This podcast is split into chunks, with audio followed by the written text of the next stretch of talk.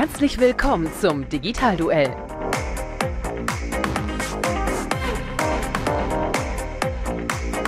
Die Pressedebatte zur Digitalisierung.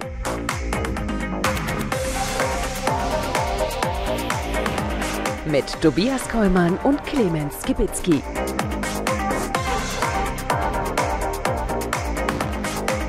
Präsentiert von Cognizant.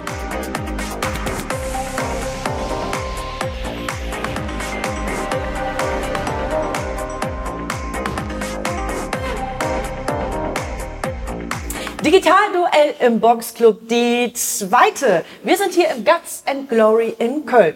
Und ich bin hier die ausgebuffte Ringrichterin. Formerly natürlich known as die super seriöse Digitalfrau Carmen Henschel. Aber ich meine, genug von mir, denn ich bin ja schließlich nicht alleine hier im Ring, sondern ich freue mich sehr, jetzt vorzustellen, Tobias The Brain Kollmann. The Brain, das ist der Typ, der einen Anzug anhat, seinen Bademantel nicht, wie, wie ich es eingefordert habe letztes Mal, mit hat bei Buzzer deiner vergessen hat.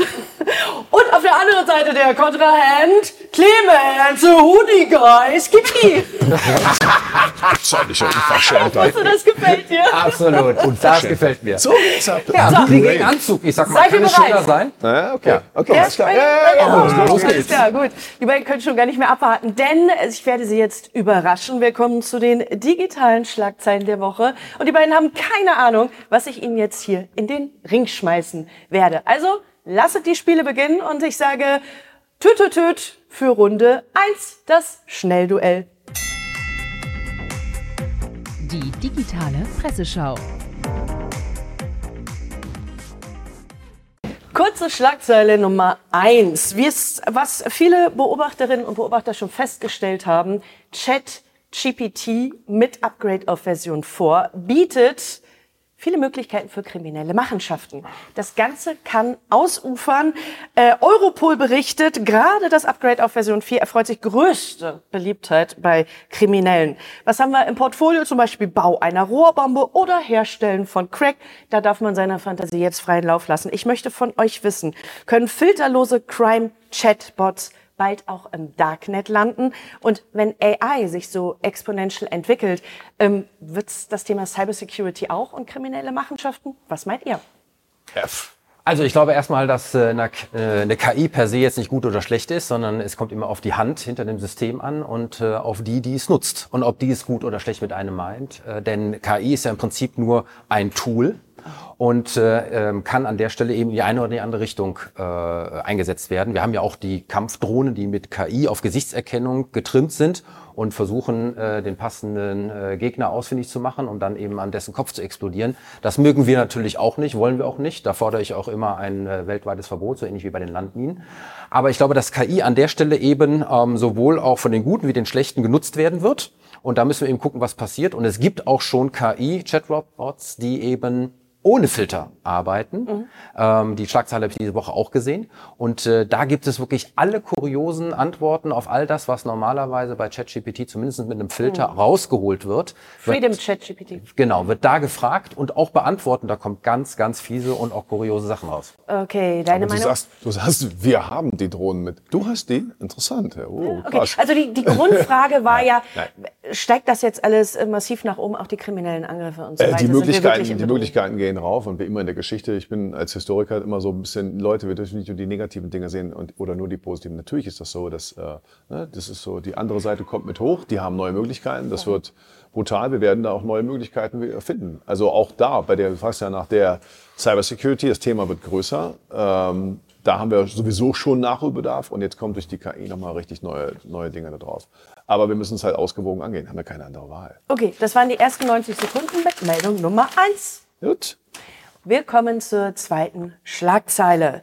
Kurzschlagzeile, kurze Statements. Ja, also ich meine, liebe Leute, diese Schlagzeile muss einfach mit rein. Denn heute ist ein besonderer Tag. Ich habe zwei Fragen an euch. Erstens, wisst ihr, welcher besonderer Tag ist? Heute? Heute wird gesendet, dann ist Sonntag. Gesendet. Gesendet. Hast du einen Sendeplatz auch? Unbedingt. Es ist World Backup Day, ein Tag der Bewusstsein für äh, Datensicherung schaffen will. Zweite Frage an euch. Was schätzt ihr denn, wie viele Nutzerinnen und Nutzer machen Sicherheitskopien der Daten ihres Telefons in Deutschland? Wie viel sind das? Schmeißt ihr mal eine Zahl rein. Ich weiß nicht, warum du diese Schlagzeile rausgeholt hast. Ich hatte nämlich genau gestern zum ersten Mal das Phänomen, dass mein iPhone tot war. Schwarzer Bildschirm, Nein. nichts passierte Ich hatte mehr. das vorgestern, Tobias. und ich habe es nicht mehr anbekommen und habe genau in dem Moment gedacht, wann habe ich das letzte Backup gemacht und es war verdammt lang her und habe mir selber gesagt, verdammt nochmal, warum machst du das nicht monatlich, zumindestens, wenn nicht sogar wöchentlich. Und ich vermute mal, über 80 Prozent der Deutschen machen keine regelmäßigen Backups. Also ich habe ich hab, ganz kurz, Tobias, wir müssen reden. Heute ist auch einen schwarzen Bildschirm. Ich auch. Ja. Ich war total schockiert. Also wenn das auch anderen so geht, dann war da irgendwo eine konstatierte Aktion, das Ich sage ich, jetzt euch. Okay. hab einfach ein Android, hab ein Android-Handy, das ich. nicht. Bei mir war es nicht. So ganz So, einfach. was glaubst du, wie viel Prozent? Boah, also ich, aktiv, ehrlich gesagt, ich habe das ewig nicht gemacht, weil ich die ganze Zeit denke, das aktualisiert dauernd, laufend. Also Ja, wenn du es in der Cloud Ja, genau. äh, Ich löse es mal auf. habt ihr keine Aber Cloud hört sich ja schon nach Cloud an. 51 Prozent. Okay. Das heißt, wir wollen unseren ähm, Zuschauerinnen und Zuschauern ja auch was mitgeben. Was können wir tun, um die Daten zu sichern? Super Tipps an dieser Stelle. Also Ja, im betrieblichen Äh, Bereich. Betrieblich musst du dir musst du das Backup jeden Ja, Tag mindestens. Ja. Genau. Ja. Klar. Und sonst so, wir mit unserem Privat Mobiltelefon? mindestens einmal im Monat, äh, wenn nicht sogar einmal die Woche. Aber ich habe es auch getrennt, beruflich, also eben, wo, äh, wo es Sicherheitskopien gibt und den anderen Teil, also alles das Pri Mhm. äh, Privat ist bei mir einfach in der Cloud und fertig. Aber kannst du heute noch trennen zwischen privat und beruflich, insbesondere grad über die äh, Endgeräte? Ja, es gibt im Sinne, gibt schon sensiblere Dateien, die ich, also ohne die ich nicht arbeiten könnte und die natürlich so, was ich, Aufbewahrungspflichten und sowas, das ist dann schon getrennt. Aber bei uns ist natürlich der Übergang sowieso äh, fließend, natürlich, klar. Okay, wir nehmen das nächste Thema. Dankeschön, das war Meldung Nummer zwei. Die Quelle der nächsten News ja, ist etwas persönlicher. Und beide so, oh, was meint sie jetzt? Ja? Reden wir über Beauty? Nein. Die Quelle ist etwas persönlicher. Ich habe ja auch einen Journalistenausweis.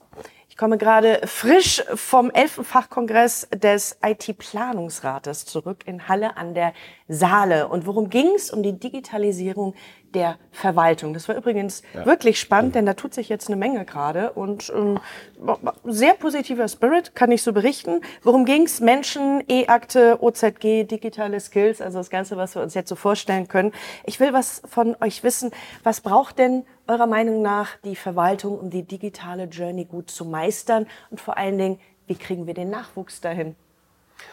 Oh je, ich glaube, ohne Digitalisierung gibt's gar keinen Nachwuchs mehr, weil wer geht schon auch in die Verwaltung, wenn in Zukunft dort immer noch mit Karteikarten oder sonstigen Faxen gearbeitet wird. Das ist das eine. Das andere ist, ähm, ich glaube, dass es in der Verwaltung insbesondere ähm, auch so etwas wie Digital Mindset geben sollte. Ja, das heißt überhaupt erstmal die positive Bereitschaft, sich mit Digitalisierung auseinanderzusetzen.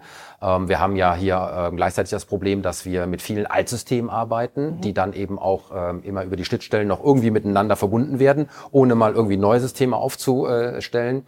Ähm, die Migration ist unglaublich schwer. Ich glaube, dass da eben auch eine Menge Mut ja, und vielleicht dann eben auch Verständnis von allen Beteiligten, dass es dann eben auch zu reibungslosen Übergängen vielleicht nicht immer kommt, ja, dass das akzeptiert wird. Ähm, und deswegen ähm, glaube ich, äh, Verwaltung, I-Akte, wir sprechen da, glaube ich, seit weiß ich nicht, wie viele Jahren drüber, ähm, haben sie immer noch nicht, äh, genauso wie die Patientenakte und all das. Ähm, scheitert an deinem Lieblingsthema oftmals, äh. DSGVO. Ja, ähm, aber äh, ich glaube, dass das Thema Verwaltung mit E-Government ja eines der absolut Riesenthemen ist, ja, aber auch eins der größten Dinosaurier, die es da gilt, wirklich äh, zu köpfen und äh, das Ganze neu aufzustellen für die Zukunft. Veraltete Systeme, haben wir die Kohle? Ja, ja, wir haben ja, also wir haben ja definitiv kein Einnahmenproblem. Also wir haben so viel, der Staat ist bei Rekordaufnahmen, Einnahmen jedes Jahr, die müssen mal Prioritäten setzen. Und das ist ja, was sie, was sie irgendwie nicht gewohnt sind. Die kommen nicht auf die Idee, immer neue Steuern zu fordern. Nee, dafür müsste längst Geld ausgegeben worden sein. Und wir haben ja, äh, aber Geld ausgeben ist ja nicht alles. Wir haben es ja gesehen am Digitalpakt Schule, Geld ist 80 Prozent weg. Resultat, naja, eher bescheiden. Äh, Ich habe letztes Jahr einen Workshop gemacht mit einer ganz äh, speziellen äh, Verwaltung und da haben wir dann viele Themen so mal erarbeitet, was man tun könnte. Und dann war immer wieder Totschlagargument, ja, bei uns sind die Sicherheitsanforderungen mal so besonders, das dürfen wir gar nicht. Das heißt, ich so, ja, was heißt das? Ja, konkret, wenn Sie mir eine E-Mail schreiben, müssen wir Ihnen einen Brief zurückschreiben. Wir dürfen Ihnen die gar nicht beantworten. Und da, da fängt es ja schon an. Und diese Knoten muss man natürlich immer lesen. Geld bereitstellen hilft nicht, sondern Geld und Konzepte und vor allen Dingen einen offenen äh, Mindset. Wir haben das Online-Zugangsgesetz. Ich glaube, die haben was von fünf, die sollten letzten Dezember fertig sein. Da haben sie 100 von 500 Vorgängen oder so. Also ja, da, da muss halt mehr Druck drauf. Ich frage mich, wie man äh, das Thema E-Government in Deutschland tatsächlich bewältigen möchte, wenn gleichzeitig die Bundesregierung das äh, Digitalbudget nicht nur kurz, sondern komplett beherrscht. Ja, aber wir müssen ja, wir müssen ja zusammen denken. Ich hab, wir hatten, glaube ich, anders, glaube ich, als Schlagzeile, die, äh, der Bundesdatenschutzbeauftragte, um mein Lieblingsthema zu sein, hat ja der Bundesregierung verboten, eine Facebook-Seite zu betreiben. Und dann haben die jetzt gesagt, vor fünf Jahren hätten die auch gesagt, ja, okay, dürfen wir dann nicht. Und jetzt haben sie gesagt, ja, nö, machen wir nicht, wir machen es trotzdem weiter, wir werden das auskämpfen. Jetzt wird der eigene Datenschutzbeauftragte die Bundesregierung verklagen. Die sagen, wir müssen da sein, wo die Leute sind. Und dieser Gedanke muss man in den Leitgedanken. Nicht wie machen wir alle Schutzgesetze weg, sondern wie schaffen wir es, den wichtigsten Gedanken für die Menschen nah zu sein, denen nah zu sein und dann müssen wir die anderen Probleme lösen. So, dieser Grundgedanke, der muss erstmal rein und ich habe das mal als einen positiven Schritt gesehen, aber in der Verwaltung, die können ja gar nicht alleine agieren, wenn die Politik nicht mitmacht. Das sind ja deren quasi Auftraggeber. So viel Leidenschaft beim Thema E-Government. Ja, Mensch, da hätten wir eine lange Schlagzeile draus machen sollen. Ja. In diesem Sinne, wir beginnen mit der großen Warte, ich habe einen Bonus, damit du sagen kannst, Oh. die Schnellrunde geht an mich. Chat GPT. Was heißt denn GPT? Äh, Pre-generated äh, trained. GPT, falsch rum gesagt sogar. Ja, Wahnsinn, Mist, der weiß der Kerl. Okay, Was ist der, der Unterschied? Punkt geht an ja, okay, ja, Mist, ey. Er kommt sowieso nicht im Bademantel, der, Ver der, Verlierer hier. Okay. okay. 1 zu 0, 1 zu 0, 1 zu 0. Aber jetzt kommt sie wirklich. Ringfrei für Runde 1. Schlagzeile Nummer 1 hat die schöne Überschrift Yes, I scan. Worum geht's? Was ärgert 64,2 Prozent aller Kunden am meisten im Supermarkt? Das Scannen der Produkte durch die Kassiererin. an der Kassenschlange lange, lange anstehen Genau. zu müssen. Jetzt habe ich ein paar Thought Nuggets für euch und schmeiß die mal hier in die Runde rein. Erstens, Lösung könnte zum Beispiel sein eine Walkout-Kasse. Also ich schnapp mir einfach, was ich haben will, ab nach Hause damit und es wird automatisch abgebucht. Selbst Scan-Kassen haben wir natürlich auch in Deutschland, aber wir wissen ja, wie dieses ganze Prozedere ist. Jetzt habe ich hier mal ein konkretes Beispiel und zwar die amerikanische Firma Zippin. Sagt euch der Name was? Nee, habe ich noch nicht Okay, Download-App, ähm, 10 Millionen Kundinnen und Kunden haben die schon und du kannst genau das damit machen. Ne? Also du lädst dir die App runter, dann gehst einkaufen und marschierst einfach nach Hause. Sie haben laut eigenen Angaben 229.000 Stunden Wartezeit in Kasseschlangen schon eingespart. Ich meine, viel Lebenszeit, mit denen sich viele schöne Dinge machen lässt. Äh, laut eigenen Angaben bis zu 50 Prozent mehr Umsatz gemacht und Lohnkosten um 20 Prozent gesenkt. Und jetzt schauen wir uns das ganze Spiel mal in Deutschland an. Das hört sich ja schon nach einem echten Imperium an in den Staaten. In Deutschland ist es so, nur Selbstscannerkassen, also gar nicht das Schicke mit dem Rauslaufen. Ähm, in Großbritannien jede 15. Kasse ist eine Selbstscannerkasse, in Deutschland nur jede 158. In a nutshell, tolle Potenziale, aber wir in Deutschland sind weit hinterher mit den Technologien. Ich will von euch jetzt wissen, Pro und Contra. Ähm, Kameras, also Pro haben wir gehört, viele tolle ne, Opportunities, aber wir sind ja in Deutschland, so, ihr wisst schon, so Datenschutz und so, denn es gibt hier auch eine echte Challenge, denn wir werden ja gescannt. Ich meine, müssen mal überlegen, wie finden die denn heraus, wer wir sind? Und zwar unser Gesicht nicht, das ist verboten in Deutschland, aber unsere Körpergröße, unsere Armlänge, unser Bewegungsmuster. Und es gibt hier in Köln einen Test, ich glaube, Rewe hat es gemacht. Die haben ein eineiiges Zwillingspärchen ringen lassen. Und sie haben als Jecken verkleidete äh, Räuber, äh, Bauers, Frauen und Chefmanagerinnen ja, verkleidet in Supermarkt geschickt. Alles wurde gescannt, jeder war identifizierbar. Findet ihr das jetzt alles gut oder nicht? Sollen wir jetzt Datenschutz und besser nicht diese ganzen Kassen oder sollten wir die ganzen Möglichkeiten nutzen? Was meint ihr? Ich zitiere mal meinen Kontrahenten aus der letzten Sendung, der begeistert gesagt hat, äh, es gibt nur eine Konstante im Leben und das ist die Suche nach Bequemlichkeit beim Menschen. Es gibt auch ein. Riesensatz. Menschen, ja. Ein Riesensatz. Äh, Und äh, so ist es ja auch da. Man wird versuchen, ja, eben alles möglichst bequem und einfach zu machen. Und das gilt Ja. halt eben für den Supermarkt auch. Amazon hat das probiert, ähm, Rewe hat das probiert, viele probieren das. Interessanterweise, das ist das, was ich gelesen habe, mal in dem Zusammenhang. Das äh, komplizierteste an diesen ganzen Verfahren ist es, ähm, den Menschen, der es nicht gut meint mit äh, dem Laden, äh, der versucht zu betrügen, etwas reinlegt, wieder rauslegt äh, ähm, und versucht beides äh, oder zwei Produkte gleichzeitig reinzulegen, sodass das eine nicht erkannt wird. Also den Missbrauch sozusagen auszuschließen. Das ist das größte Problem an der Stelle. Das heißt, es muss sozusagen für die Bequemlichkeit auch ein gewisses Vertrauen geben. Und ich kenne äh, beispielsweise ein System aus den Niederlanden, die sind da schon äh, viel weiter. Ähm, äh, Albert Hein XXL in Flissingen. Ähm, die haben ähm, ein kleines Gerät, das nimmt man mit am Eingang ähm, und scannt sozusagen die Produkte sofort selber Das ein aber hier auch schon. und lässt dieses Gerät am Ende nur an der Kasse auslesen und dann hat man an der Stelle äh, direkt die Möglichkeit zu bezahlen. Fertig. Also mit dem Selbstscannen gibt es aber hier auch. Aber nochmal, also so um meinen meinen Satz von damals noch ein bisschen zu ergänzen, es gibt halt die Konstante, alle Menschen auf der Welt, also je einfacher, desto besser. Und natürlich werden sie die Risiken abwägen. Wir machen das ja dauernd. Je, wenn es einfacher wird, dann nimmt man noch viele andere potenzielle Risiken mit in Kauf. Aber die wissen, äh, das, also, also lustig ist dann, die Leute sagen, nee, Datenschutz geht ja nicht, ich habe aber eine Payback-Karte oder so. Ne? Also ich meine, natürlich, wir haben heute auch schon ganz viele Systeme, wo das irgendwo geht. Ähm, so, und es wird immer, immer einfacher werden. Es wird wird keine, keine Grenze. Also wer einmal bei diesen Amazon Go, waren diese kleinen Läden in den USA, wer einmal da drin war, du gehst wirklich rein, gehst raus und kriegst dann zehn Meter, wenn du vor der Tür bist, kriegst du die Mitteilung in deine App. Das wird aber noch weitergehen. Auch das, also was du dann hast mit deinem Kassenbon und allem drum und dran, das wird aber noch weitergehen. Amazon hat ein Patent darauf, dass du gar nicht mehr beim Reingehen sagen, mit deiner App dich da äh, bedienen musst, sondern du kannst, äh, du kannst mit einem, mit deinem Hand auflegen. Du musst gar nicht mal drauf, jetzt sondern du hast, genau, Knochendichte in deiner Hand. Du musst nur 10 Zentimeter über dem Ding drüber sein, gehst rein, gehst raus, das war's. Damit verbunden natürlich Kreditkarte und so weiter. Also nicht mit Chip und sowas. In Zeiten von Corona, Hygiene nicht auflegen. Ne? Ja. ja, also nochmal. Wir in Zukunft überhaupt noch in den Supermarkt gehen, äh, wenn tatsächlich dann die KI-gesteuerten Kühlschränke Aber kommen. guck mal, ja, genau, mach dir, mach die dir klar. Also, es wird immer einfacher gehen. Werden wir in 20 Jahren Handys haben? Ich glaube es nicht, weil das, du hast immer irgendwas in der Hand. Ja, das heißt, dahin gibt es gibt da eigentlich keine Grenze. Natürlich müssen wir das Problem, dann Datenschutz, das, also da, was heißt denn Datenschutz? Heißt doch nur, dass ich nicht möchte, äh, dass etwas mit meinen Daten passiert, das wenn nicht zu meinem Wohl ist. Wenn mit meinen Daten etwas passiert, was mir zugutekommt, ey, bitte nehmt alle meine Daten. Nehmt die für das, wenn es dann einfacher wird, Bonussysteme und, und, und. Super. Aber ich habe auch keine Lust. Äh, Ich habe super ja- viele Jahre im Handel gestanden und dann immer, ja, das Einkaufserlebnis. Leute, 95 Prozent der Einkäufe im Supermarkt sind für mich so interessant wie Fußboden aufwischen. Ja. Ja, also da wollte ich kein Einkaufserlebnis. Ich möchte noch eine User Experience reinbringen. Osnabrück, mein Heimatort. Hups, das Mikrofon. Da haben wir einen Flagship Store und zwar den Markauf in Nahne Osnabrück. Und da gibt's diese Selbstscanner-Dinger, so kleine, so es sieht aus wie so ein, so, so, so, so ein Föhn oder so. Niemals habe ich so ein nerviges äh, Einkaufserlebnis gehabt wie da. Ich sag dir warum. Weil ich bin so ein Träumerle beim Einkauf. Ich so, oh, mein Leben und dies und das. Und ich könnte mal wieder in Urlaub und einen Job so und so. Und dann tue ich dann die Milch und die Kekse hier in den Einkaufskorb. In dem Moment hatte ich das Ding und musste mich permanent konzentrieren. Dann, ich habe doppelt gescannt. Oh, jetzt wieder zurück. Klack, klack. Nochmal rauslöschen, so und so.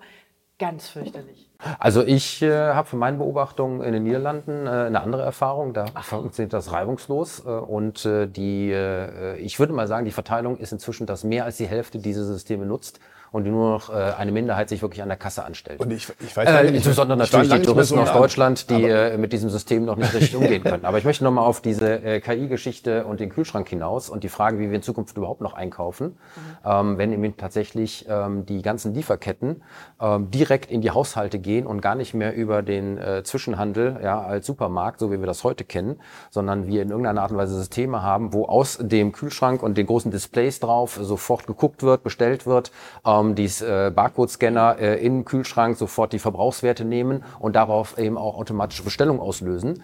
Bis hin, wir hatten ja auch in der letzten Sendung nochmal den 3D-Druck, ja, wenn ich mal das ganz nach oben äh, weitergebe, äh, da war ja jetzt der Kuchen, der ausgedruckt werden konnte und mit dem Laser gebrannt wurde.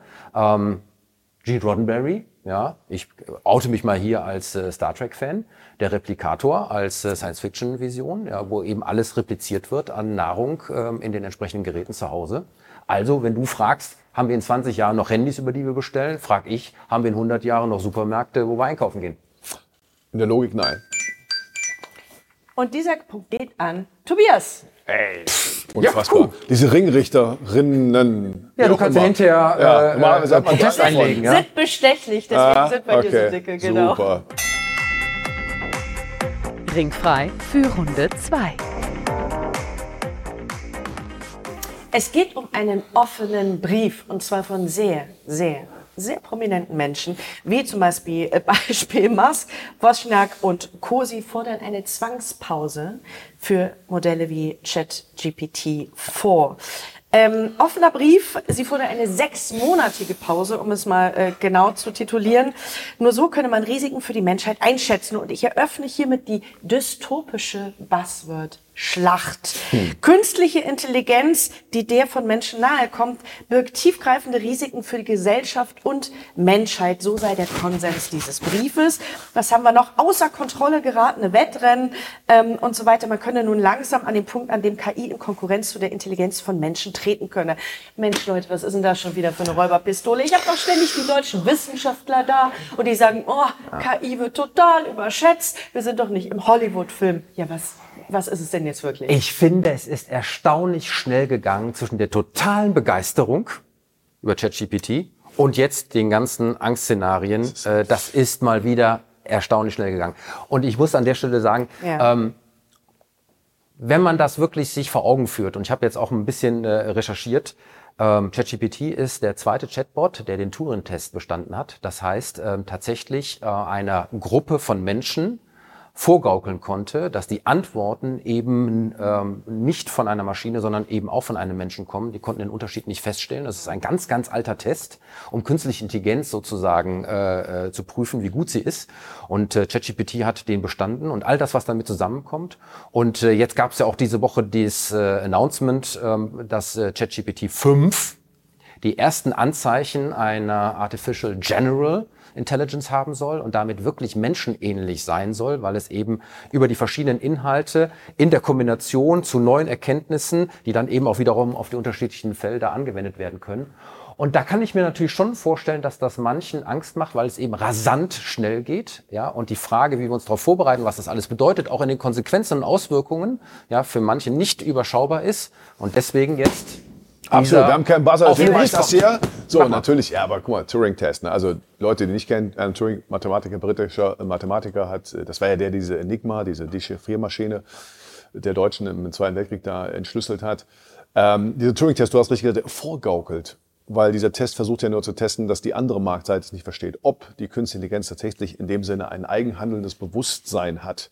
Weil die, die Ängste, die man natürlich prima sch- schüren kann, ist ja dieses, oh, das ist das Terminator-Szenario. Ne? Das sind dann die Maschinen, die entwickeln.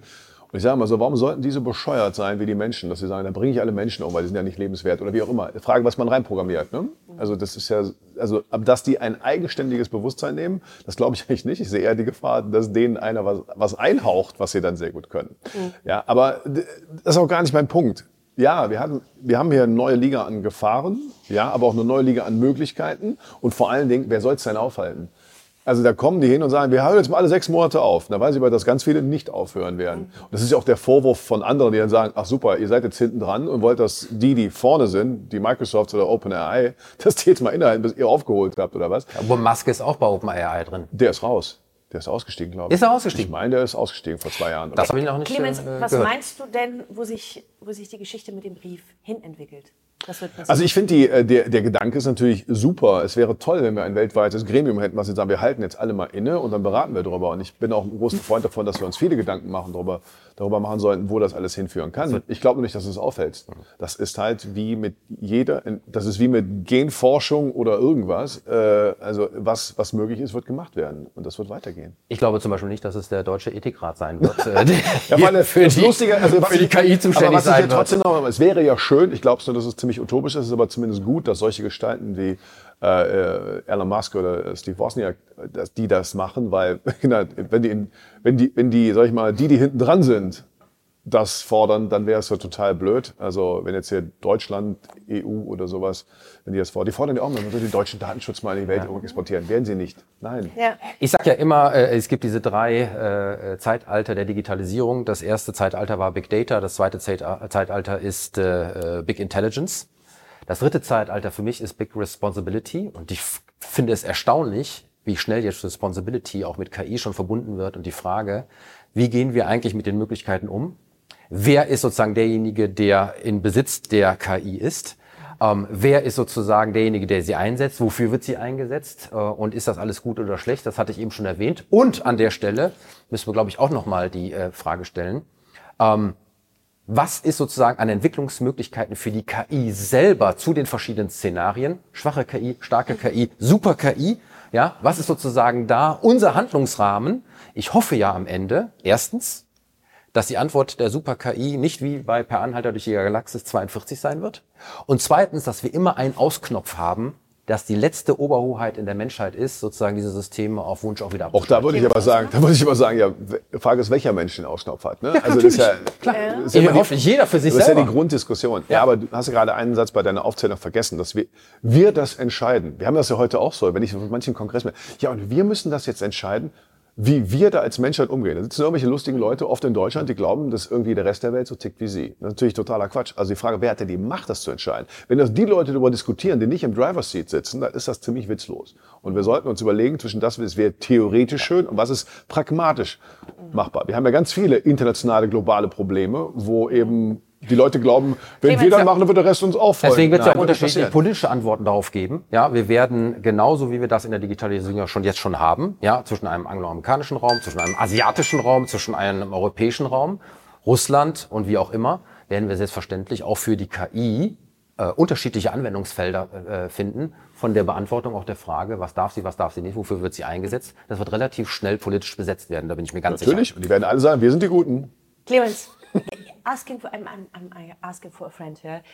Alle schreiben ihre Blogartikel und so weiter mit ChatGPT. Ich nicht. Ich natürlich nicht, weil ich hörte ja, dass äh, Google das erkennen kann, dann wird womöglich die Seite runtergerenkt. Aber wenn dieser Test jetzt beweist, dass das gar nicht so auseinander zu friemeln soll, mh, egalisiert Also- sich das dann wieder? Das ist ja lächerlich. Ja, aber du hast ja Waffen und Gegenwaffen. Hey, hey. Das ist mein- lächerlich von Google. Es Ja. ist lächerlich von Google, das runterzuranken, ja, weil in Zukunft die Netzsuche sowieso äh, fraglich noch über Google stattfindet. Deswegen können die runterrechnen, was sie wollen. Das würde ich anders sehen. ja, äh, wir werden ganz andere Suchmechanismen Ja, haben, andere, mit aber- denen auch an der Stelle ChatGPT punkten Ja, aber es hätte ich jetzt morgen äh, Leute aufhören zu googeln. Das ist ja Quatsch. Nein. Mann, Tobias, Nicht ehrlich. Boah. An dieser Stelle aber, setze ich mal, einen Aber Cut. Texte, Texte Ja. ist, glaube ich, so ziemlich das Einfachste. Texte ist einfach. Ja, und vor allen Dingen, also ich schreibe meine Texte, also für so einen Post mache ich die selber, weil das einfach für mich, bevor ich eingebe, dort, guck mal, mach das mal, eigentlich Blödsinn. Bei einem Buchschreiber, längerer Artikel, und dann einfach mal, mach das mal sprachlich schöner. Also eher wird die Lektorenarbeit, glaube ich, wird eine andere werden. Ja, An dieser Stelle setze ich einen Cut. Ein Thought Nugget, was wir jetzt aus dieser Entwicklung rausnehmen. Wir brauchen insbesondere auch für dieses ganze Thema äh, äh, Journalie, ja, Presse, ja, und auch alle anderen brauchen wir vielleicht so etwas wie eine KI-Kennzeichnung äh, für Content. Ja, Gütesiegel ist immer so eindeutig qualitativ positiv, vielleicht eher Kennzeichnung. Satz. Mit KI geschrieben, ohne KI geschrieben, von KI unterstützt, fertig, weiß jeder, wie er die Inhalte nehmen kann und wie er sich damit beschäftigen muss. Meine Forderung. Würde es andersrum machen, vom Mensch geschrieben. Das wird das einfache Kriterium. Der- Weil der Rest wird ganz schnell unentdeckbar Oder und so weiter. Fertig. Und dann geht's nicht anders. Aber, aber grundsätzlich, Leute, nochmal, wir müssen realistisch bleiben. Wir brauchen, wir haben ein internationales Menschheitsproblem. Wir werden es international nur lösen können. Anders geht's nicht. Und alle politische Energie da reinsetzen, weil zu überlegen mit irgendwelchen Appellen und so, das ist äh, Humbug. Richtig. Also vertraut mir, ich werde eine gute Entscheidung treffen in der ganzen Sache und weiter geht's. ähm, der Punkt geht übrigens an Clemens, Siehste? weil Tobias natürlich sensationelle Argumente erbracht hat, aber mir ist eine Sache aufgefallen. Er sollte in der ersten Runde beginnen zu sprechen. Er hat aber auch in der zweiten Runde sich Das war ein Foul. den Ja, ja, ja, ja. geschnappt. Und Ja. deswegen auch mit großartigen Argumenten. Deswegen ich dir den und Punkt noch gerne. Fairplay. Ja, absolut. Aber, ja, ja, aber ich würde sagen, eigentlich hätte es mir zwei geben, weil er hat unfair gespielt und mein Realismus-Argument ist ja besser als so ein Theorieprof da. Ringfrei für Runde 3. Es geht um Gig Economy. Ist Gig Economy die nächste große Herausforderung für Unternehmen, aber auch, jetzt wird spannend, die Unternehmens-IT. Wir definieren an dieser Stelle erstmal das Wort Gig Economy. Gig kommt vom ja, künstlerischen Bereich, also englischen Gig haben, so einen einzelnen Auftritt haben, halt nicht fest angestellt sein. Und äh, in der Tat, die Zahlen deuten darauf hin, dass immer mehr Menschen in losen freiberuflichen Verhältnissen für Unternehmen arbeiten werden. Äh, 28 Millionen Menschen in Europa arbeiten derzeit in der Gig Economy. Ich würde sagen, quite a pound. Bis 2025 soll das ansteigen auf 43 Millionen Menschen. Hat natürlich diverse Vorteile an der Stelle, ähm, die ihr auch gerne gleich benennen könnt. Auf der anderen Seite Ihr wisst ja, wie das ist. Ne? Business ist ja auch ein Trust-Spiel. Und wenn du jetzt jemand hast, der Jump in, Jump off äh, in deinem Unternehmen auftaucht, was für Zugänge hat der? Wie äh, kann der kollaborativ mit anderen arbeiten? Wir, wie onboarden wir den? Und nachher müssen wir ihm alles wieder entziehen. Da sind ja ganz viele Faktoren, die mit zu beachten sind. Und ich gebe den Ball rein in eure Runde. Und wer darf jetzt zuerst? Guck mal, jetzt will er nicht V spielen. Ne? Ja, genau. Clemens, fang du doch mal Och, an. Mensch, das Komm, lebt von dir. Ich ist jetzt ja, also erstmal, äh, diese Zahlen finde ich super spannend, weil ich finde sie total logisch und richtig. Wir haben in Deutschland eine rückläufige Zahl an Selbstständigen und die EU bastelt ja gerade an einem Konstrukt, die Selbstständigen äh, eher einzuhegen dahingehend, weil das ja irgendwie, das sind ja alles nur so, ne, wie damals mit dem Scheinselbstständigkeit, so ein Krempel. Die versuchen also wieder mal äh, irgendwie eine total natürliche Bewegung aufzuhalten. Dass, dass, sie, dass man, da hängt ja viel dran. Ja? Also am festen Arbeitsverhältnis und dass es noch vor Ort ist, das kann man eben sehr, sehr gut und einfach besteuern und dann kann man sehr gut Steuereinnahmen. Wenn jemand auf Bali sitzt und dann eben oder sonst wo in der Sonne und dann eben flexibel arbeitet, dann ist das schon mal schwieriger zu erfassen. Deswegen gibt es so manche politische Interessen, die das nicht so toll finden. Aber die Logik, der Möglichkeitsraum hat sich ja einfach da erfordert. Und die Leute und die Lebensrealität der Menschen äh, fordert es eben auch. Die möchten, also viele möchten eben flexible Verhältnisse. Es gibt den anderen Trend, es gibt den hohen Hang seit vielen Beamte zu werden. Ne? Also Sicherheit, Sicherheit, Sicherheit. Und ich glaube, dass wir da einfach eine ziemliche Schere haben, die auseinandergeht. Aber es wird auf Dauer nicht aufzuhalten sein, dass wir flexiblere Lösungen einfach machen werden, weil die Leute sonst nicht die bekommen, die sie brauchen. Das sehen wir ja Ich- schon. Wir sehen es ja schon, ich- bei, Äh, lass wir sehen es schon bei Homeoffice. Ich weiß nicht, wie es- bei euch geht. Ich habe immer noch viele Unternehmen, die sagen dann, nee, die sollen aber bei uns zu uns kommen und äh, das muss so sein. Ich so, Könnt ihr, könnt ihr so sehen, dann werdet ihr wahrscheinlich nicht die bekommen, die ihr braucht. Lieber Tobias. Ich glaube, dass die äh, Corona-Pandemie tatsächlich für eine Veränderung im Verhalten gesorgt hat, dass viele erkannt haben, sie können von zu Hause über äh, die Digitalisierung eben auch arbeiten und ihre Wertschöpfung bringen. Klammer auf, nachweislich übrigens auch nicht weniger, als wenn sie im äh, realen Office wären. Das heißt, sie haben inzwischen gelernt, dass die Digitalisierung ihnen die Unabhängigkeit gibt von einem physischen Raum Büro um eben auch hier äh, zu beizutragen. Und deswegen ähm, wir ja auch, äh, nachdem die Vorteile dessen aber auch festgestellt wurden, ähm, wir diese Verweigerung zurück ins Büro zu kommen ja auch sehen. Ähm, bis Statistik, die Hälfte aller Arbeitnehmer droht damit zu kündigen, wenn sie vom Homeoffice zurückgezwungen werden Die, die ins das Büro. wollen, ne? Ja, die das alle. wollen, genau. Und das ist eben etwas, was eben eingebettet ist in eine Gesamttendenz, dass immer flexibler, losgelöster von irgendwelchen räumlichen Vorgaben ähm, und damit eben auch im Hinblick auf die Digitalisierung, die sozusagen die Grundlage dafür bietet, ja, ähm, wir ganz, ganz neue Arten von Arbeitsbeziehungen äh, ähm, äh, in Zukunft sehen werden. Das hatten wir schon mit Clickworkern mal in der, in der Vergangenheit. Das haben wir mit den Digital Nomads. Du hast angesprochen, hatten wir auch schon mal in der Sendung, ähm, wo ich einfach im Ausland schön in der Sonne sitze und von dort aus äh, arbeite. Und all das ähm, wird, glaube ich, zu einer äh, hohen Flexibilität führen, die eben auch parallel geht mit der generellen Tendenz äh, der Work-Life-Balance. Ja, und äh, die Balance ist eben mit Hilfe der Digitalisierung in der Frage Entkopplung von Ort und Wertschöpfung eben noch einmal ein Treiber für das Ganze. Und deswegen glaube ich, in diese Richtung wird es weitergehen. Ich muss aber in einer Sache ein bisschen dich korrigieren. Um nicht zu sagen, ich hau dir jetzt einen rein, weil du hast gesagt, nachweislich Ja. äh, äh, haben die die gleiche Leistung. Es gibt eine Differenzierung. Also die Metastudien, die ich dazu gesehen habe, die sagen eigentlich, dass diejenigen, die es schaffen, eine soziale Bindung zu den über Distanz aufzuhaltenden Mitarbeitern, die haben eine Produktivitätssteigerung, weil sie mehr Möglichkeiten liefern. Es gibt aber auch diejenigen, die das nicht schaffen. Deswegen sind Führungskräfte. Ich gebe gerade einige Führungskräfte-Workshops. Wie mache ich das denn? Weil die haben ja in Hierarchie und Präsenz führen gelernt und die sind genauso hilflos. Und wenn die das nämlich nicht schaffen, dann fühlen sich nämlich viele Mitarbeitende vereinsamt und verlieren Produktivität. So, und das, diesen Differenzierungsgrad hinzubekommen. Die Herausforderung wird stehen bei Führungskräften und Unternehmen, genau diese Balance, also es zu schaffen. Ich glaube, es wird auch mehr gezielte Events, also die Skalierung der Weihnachtsfeier sozusagen Ah, geben. Ja. gibt es schon. Weil immer dieses nein, so, nein, nein, an nein, der nein, nein. Kaffee, an der, Ja. an der Kaffeebude da äh, im Büro, da trifft man sich, als wären das immer die hochproduktiven Gespräche. Natürlich auch Quatsch. Ja? So, aber da eine gezielte, das ist ein gezieltes Führungskonzept. Das ist aber auch deswegen so, weil die Führungskräfte an der Stelle eine andere Arbeitsaufgabe haben als die äh, Mitarbeiter, äh, die sozusagen operativ abarbeiten und die äh, Führungskräfte, und diese Studie kenne ich auch, deswegen in Hinblick auf die Produktivität äh, die Einschränkung gesehen haben, weil sie eben meinten, nicht mehr kontrollieren zu können und nicht mehr sozusagen in der täglichen äh, Aufgabenstellung äh, die Leute beim ähm, Arbeiten beobachten zu können, dass das eben an der Stelle bei dieser äh, Hierarchie Das- mal, dieser an der Stelle miese- eben wirklich diese- dann auch zu dieser Diese Antwort geführt hat. miese Kapitalisten-BWLer kontrollieren, beobachten Ja. und so weiter. Motivieren, motivieren, Führung vorlegen, Richtig. motivieren, soziale Bildung, Thema. Empathie, das auch über digitale Ja. Kanäle. Das ist das Thema. Ja, natürlich.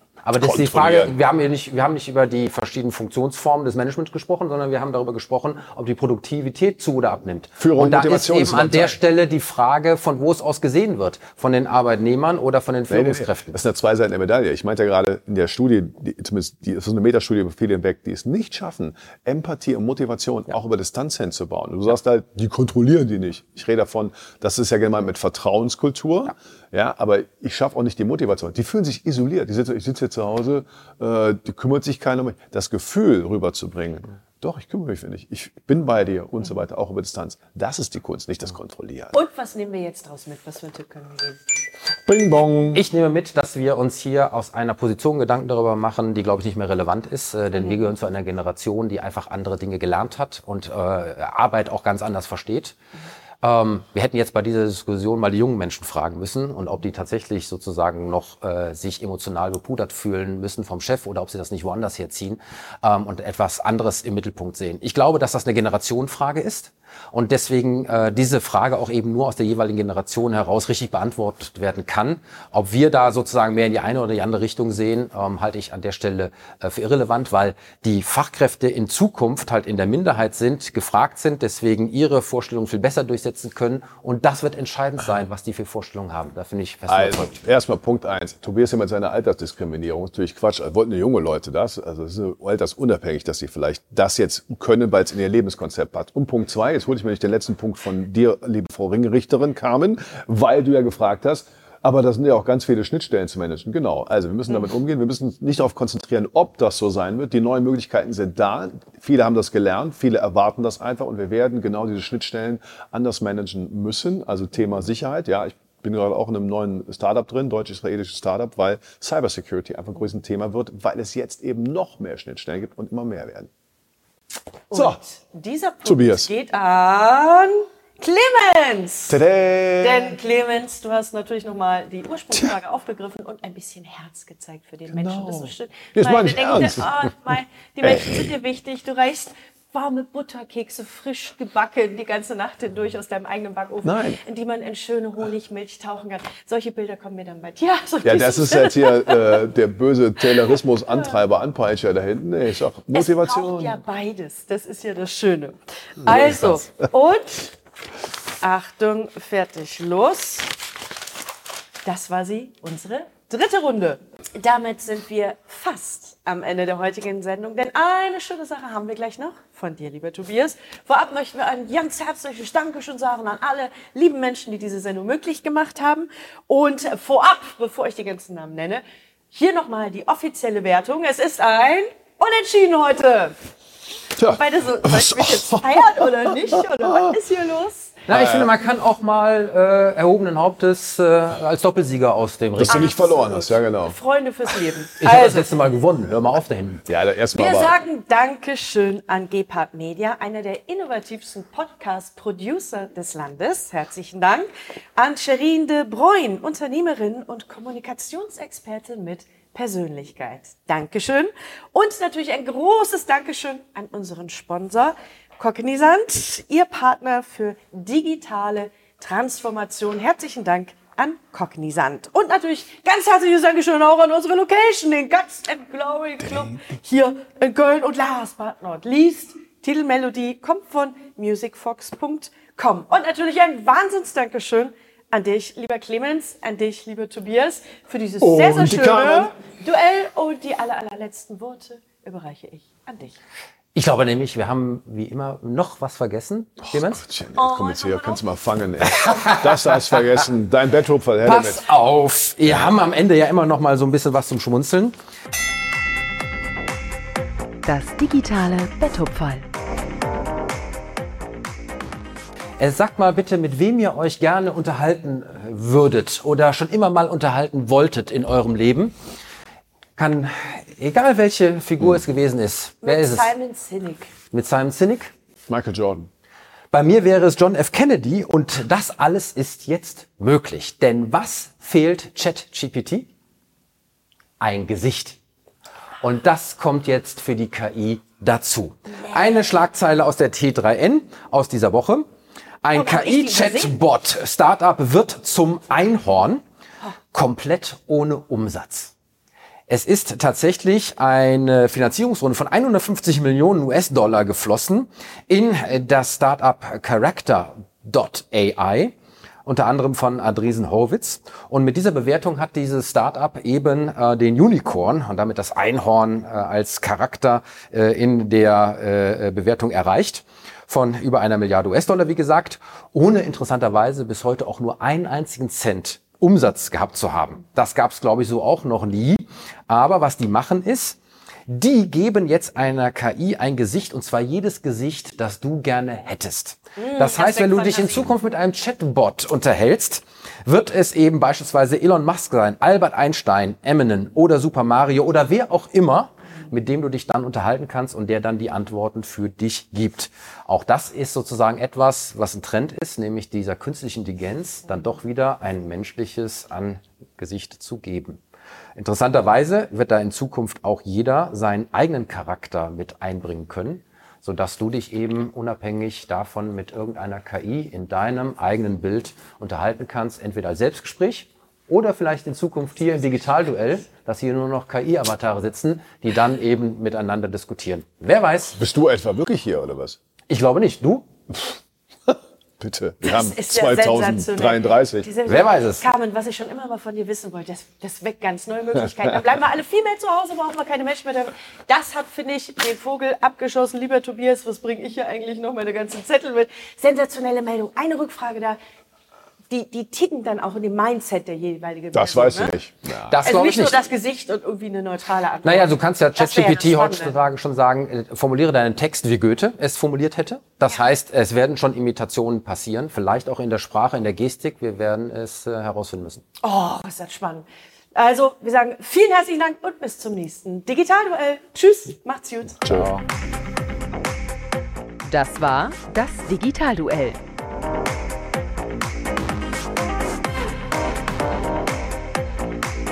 Die Pressedebatte zur Digitalisierung.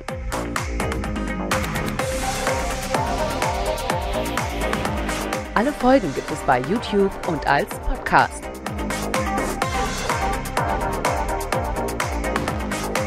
Präsentiert von Cognizant. Besuchen Sie uns auch im Internet unter digitalduell.de.